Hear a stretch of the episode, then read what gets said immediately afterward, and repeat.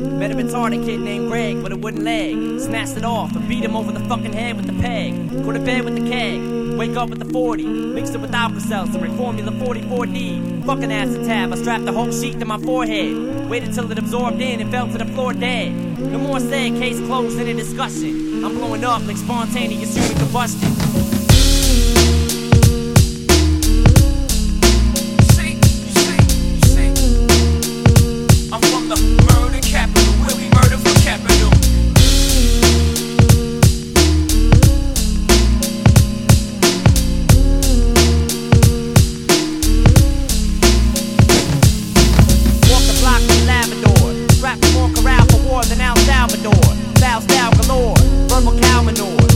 Together like an eyebrow on Alpha Shore.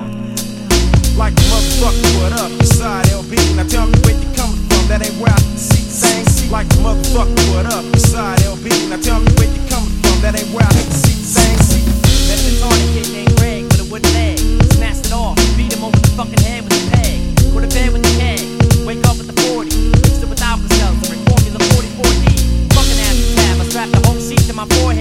Waited till it absorbed in and fell to the floor dead. No more sad case closed in a discussion. I'm blowing up like spontaneous.